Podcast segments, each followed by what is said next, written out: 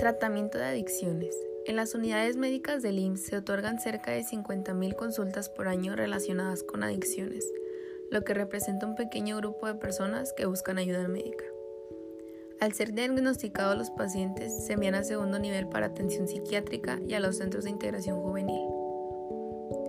Prevención universal de adicciones a través de las estrategias educativas de promoción de la salud.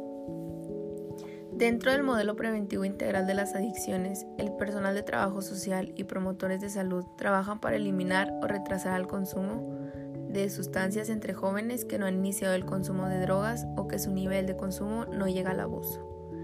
El servicio se brinda en las unidades de medicina familiar y escuelas de responsabilidad institucional, que es nivel básico, medio superior y superior.